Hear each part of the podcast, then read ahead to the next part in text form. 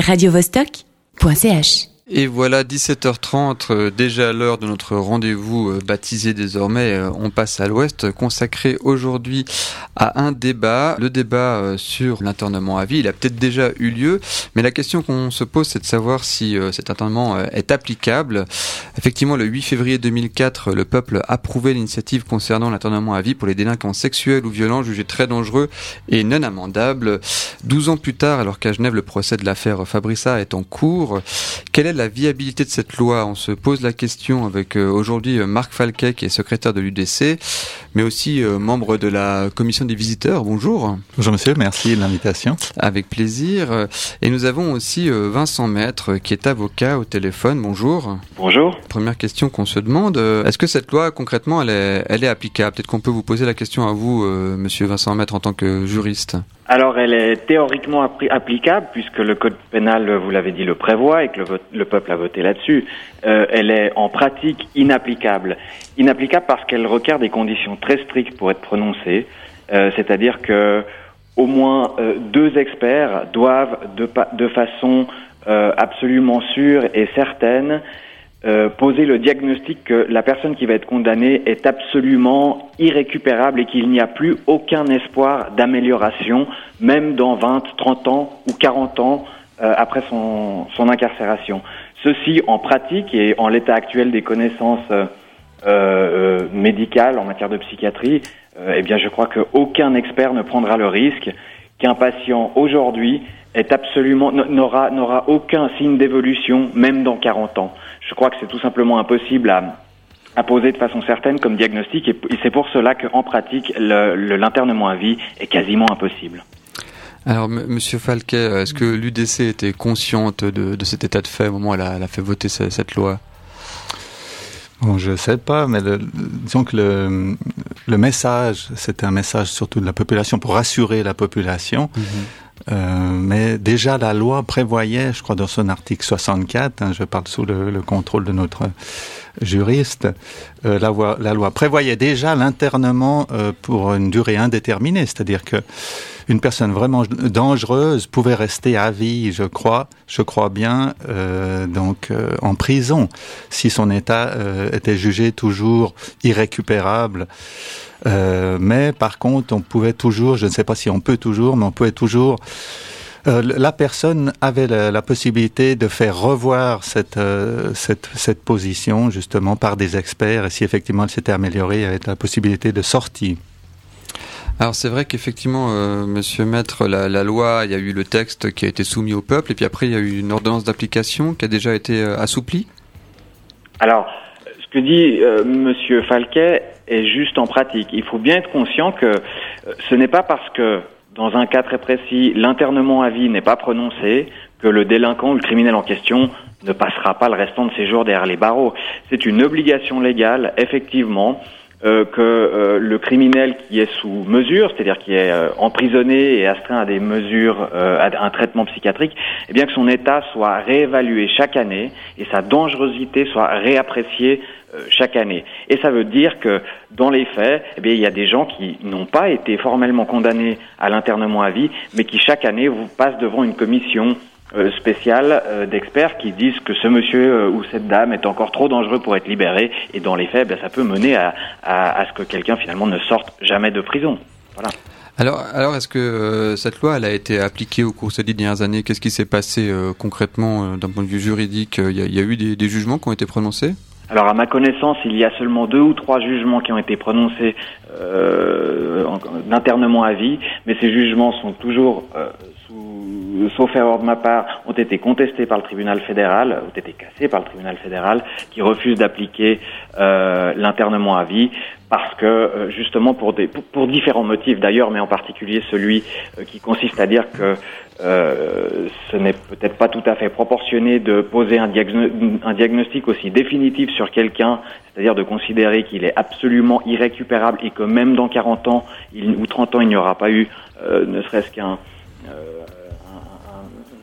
un, mini euh, changement, une mini évolution dans son comportement, eh bien, ça fermait finalement la porte à, un grand nombre de concepts euh, qui caractérisent et qui concrétisent le but de l'enfermement. C'est aussi un but de, de, de resocialisation et puis finalement d'espoir. Alors je sais pas si ce que je raconte est, très clair parce qu'on pourrait en parler pendant pendant longtemps, mais euh, au final aujourd'hui le tribunal fédéral a constaté que euh, ces internements à vie souvent n'étaient pas adaptés et pas proportionnés aux cas très concrets qu'ils ont eu à juger en recours. Qu'est-ce que vous pensez, euh, Monsieur Falquet, de cette position des, des juges fédéraux qui, qui, cassent systématiquement ces, ces jugements? Bon, ben, je pense que c'est de toute façon pas les juges qui vont décider de libérer ou pas le détenu au moment où il va faire une demande euh, de libération lorsqu'il fait lorsqu'il fait l'objet d'une mesure, mais c'est effectivement une commission. Il y a la commission de dangerosité, il y a des experts, donc les juges ils peuvent dire ce qu'ils veulent. Ça ne va pas changer dans la pratique, ça va pas changer les choses. Et, ce que dit Monsieur Maître que je salue, euh, effectivement, des gens peuvent être euh, condamnés sous mesure indéterminée. Il y en a en, ce moment qui sont sous mesure, mais on ne sait pas s'ils vont sortir. Donc ils font pas l'objet d'une condamnation de mesure à vie, mais au vu de leur situation psychologique si elle s'améliore pas, il y a des fortes euh, probabilités qu'ils restent euh, à déterminer, à déterminer ou en tout cas longtemps enfermés pour protéger évidemment la société. On se posait la question de savoir si ce, cet internement était applicable. Euh, on, se, on se demande aussi est-ce que à, quoi est-ce qu'il sert au, final la, question de l'internement, Monsieur Maître, à quoi ça sert réellement? Qu'est-ce qu'on qu'est-ce qu'on vise avec cette mesure-là? Eh bien, deux choses. La première, c'est de préserver la société euh, et les citoyens de personnages manifestement dangereux.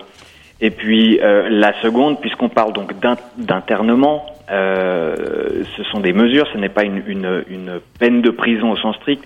Eh bien, c'est d'accompagner la personne par des mesures euh, psychiatriques, parce que c'est manifestement quelqu'un, quelqu'un qui est condamné à, à, à cette peine-là. Eh bien, c'est quelqu'un qui a été jugé euh, défaillant hein, psychiatriquement, si je peux parler comme ça. Et donc c'est quelqu'un qui est qui est malade et qu'il faut en tout cas euh, aider ou, ou, ou tenter de soigner. Euh, voilà, donc c'est les deux principaux buts de, de l'internement à vie. C'est aussi votre votre position, Monsieur Falca?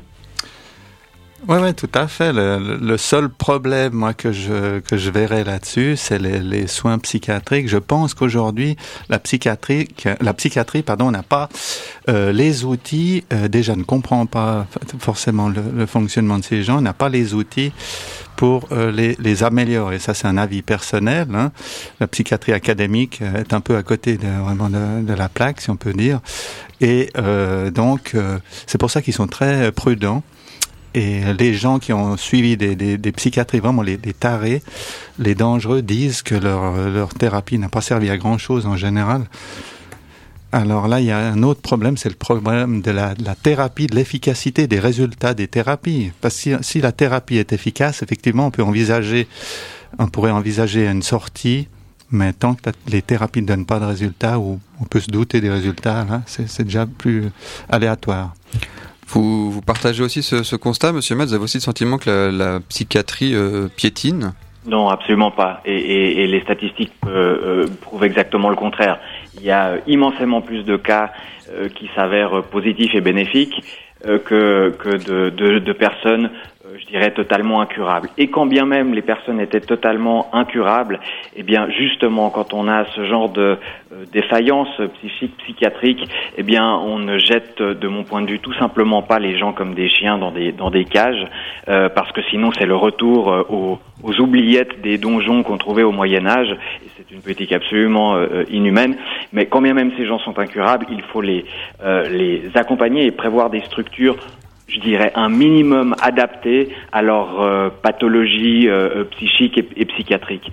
ça me paraît être la moindre des choses dans une société dite civilisée. Alors d'un côté, effectivement, il faut essayer d'aider euh, les, personnes en, question, mais il faut aussi euh, peut-être penser à protéger la, la, la, population. Enfin, je me fais un peu l'avocat du diable aussi, mais, mais c'est vrai que peut-être la réaction un peu sanguine peut être de se dire, bah, euh, pourquoi est-ce qu'on garde pas les gens derrière les barreaux pour simplement protéger euh, la population? Bien sûr, mais l'un n'empêche pas l'autre. Hein. Il faut bien se rendre compte que lorsqu'on parle de mesures, eh bien, ce sont des accompagnements, euh, ce sont des soins médicaux qui sont euh, qui sont dispensés à un détenu, mais ça reste un détenu en tout et en tout premier lieu. Ce sont pas des gens qu'on met dans des espèces de euh, de sanatorium ou de cliniques dorées euh, au bord d'un joli lac euh, tessinois, par exemple. On parle bien de gens qui sont en prison, qui sont enfermés, qui resteront probablement pour le reste de leur vie, mais ce sont des gens qui, comme vous et moi, n'ont probablement pas toute leur capacité de discernement et leur et leur esprit, et qui donc il faut un minimum de structures et de, de structures adaptées d'accompagnement euh, euh, auprès de ces personnes qui ne, de nouveau qui ne peuvent pas vivre et, et, euh, et tout simplement survivre comme vous et moi. Que, Monsieur Falk, je vous vois avec le. Dites-moi votre votre réaction. Non, bon, c'est un sujet, c'est pas un sujet qui est évident. Hein. C'est toujours difficile à dire qu'une personne est incurable parce que tout dépend effectivement euh, de savoir si on va trouver la bonne thérapie ou, ou pas. Ici, on a un système médical qui est très monolithique, alors qu'il y a de nombreux autres pays qui utilisent d'autres systèmes de soins.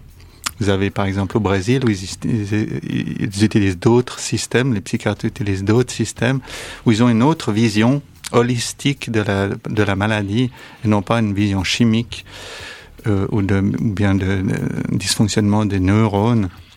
Donc je pense qu'il y a aussi une, un problème de, de, vision, de compréhension de la maladie ici qu'on a ici et que voilà qu'il faudrait peut-être euh, euh, creuser. Euh, Monsieur Matt, vous pensez que les, les, les soins sont pas adaptés euh, en Suisse? Je crois pas. Je crois qu'ils sont extrêmement bien adaptés parce qu'il y a autant de soins que de patients à soigner. Euh, les mesures peuvent être prononcées aussi bien pour, euh, par exemple, quelqu'un qui aurait euh, commis euh, une infraction grave à la loi sur la circulation routière parce qu'il est euh, parce qu'il était sous l'emprise d'alcool, mais parce que cette personne est alcoolique, le juge va non seulement le condamner à une peine euh, de prison ou une peine pécuniaire, mais il va aussi le condamner à ce qu'on appelle des mesures et donc à un suivi, euh, soit psychothérapeutique, soit une, une mesure pour soigner son alcoolisme. Et puis dans les dans les gradations, eh bien, eh bien évidemment les cas extrêmes sont les psychopathes, etc. Et entre entre entre ces deux mondes, parce que c'est vraiment deux mondes qui n'ont rien à voir, eh bien il y a autant de mesures que de que de patients que de potentielles maladies ou de dysfonctionnements décelables. Donc je crois au contraire qu'on a un système qui est plutôt bien adapté et qui, et qui fait ses preuves en pratique. Euh, les mesures, lorsqu'elles sont prononcées, arrivent dans l'écrasante majorité, majorité des cas à de bons résultats. Vincent Maître, euh, peut-être je vous pose la question à, vous d'abord. Quel est, euh, à votre avis, le, actuellement, est-ce que vous êtes satisfait de l'appareil judiciaire législatif qu'on a à disposition ou il y aurait des améliorations quand même à apporter? On ah, peut aussi se poser la question aussi avec la, la, la récente affaire en cours. Hein. Alors je me permettrai pas de commenter la récente affaire en cours parce que comme comme euh, également député au Parlement et donc membre du premier pouvoir, je n'ai pas à commenter les décisions judiciaires à ce titre. Maintenant, en, euh, en tant qu'avocat qui pratique les tribunaux quasiment quotidiennement, bien euh, manifestement, euh, parfois on peut se dire qu'il y a des choses à améliorer. Puis comme politicien aussi au sens large, euh, effectivement, l'appareil judiciaire est toujours perfectible, les institutions sont toujours perfectibles. Je crois que globalement, euh, du moins tels qu'ils ont été conçus euh, en théorie, ils, euh, ils souffrent aujourd'hui, je trouve, d'un bien mauvais procès. Maintenant, ce sont des, des, euh, des mauvais procès qui n'émergent pas non plus de, de, de, nulle part et que parfois, eh bien évidemment, il y a pu euh, y avoir quelques dysfonctionnements, en tout cas des insatisfactions. Ça, je le constate, mais d'un autre côté, je crois que tout n'est pas à jeter non plus et que nous avons aussi des magistrats qui font un travail euh, extrêmement com compliqué et, remarquable en ce sens-là. On, a tendance à dire que la, Suisse euh, a peut-être la réputation de se montrer laxiste. Vous partagez ce point de vue? Non, absolument pas. Euh, je, crois que c'est pas que la Suisse est, est laxiste, elle prononce peut-être des peines moins dures que ce qu'on peut trouver au, euh, en France ou, ou en Grande-Bretagne, encore que, et surtout aux États-Unis. Mais euh, c'est une question de philosophie euh, finalement du, du, système carcéral, et euh, on se rend compte, euh, en tout cas les, les, les, criminologues le disent, la prison en tant que telle est quelque chose d'éminemment néfaste pour l'être humain, et que prévoir des peines extrêmement lourdes n'a jamais fait diminuer la criminalité. Euh, J'en veux pour preuve les États-Unis, qui est le pays le, plus criminogène du monde, euh, connaît toujours la peine de mort. Ça n'empêche pas euh, les homicides de, de, de, de, survenir chaque jour. Marc Falquet, euh, quelle est votre position sur cette question du, du laxisme dont la Suisse peut parfois être taxée en matière judiciaire? Bon, je ne vais pas tomber dans les clichés UDC sécuritaires, mais c'est vrai ce que dit Monsieur Maître est exact. La prison n'améliore pas les, donc les gens. Hein.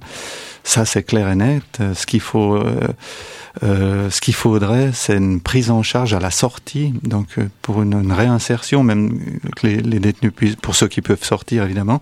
Là, on parle de l'internement, mais autrement, c'est la réinsertion de se faire déjà dans la prison avec des formations une prise en charge à la sortie, un suivi, et ça, ça demande des moyens, euh, mais c'est, très important pour euh, éviter la récidive.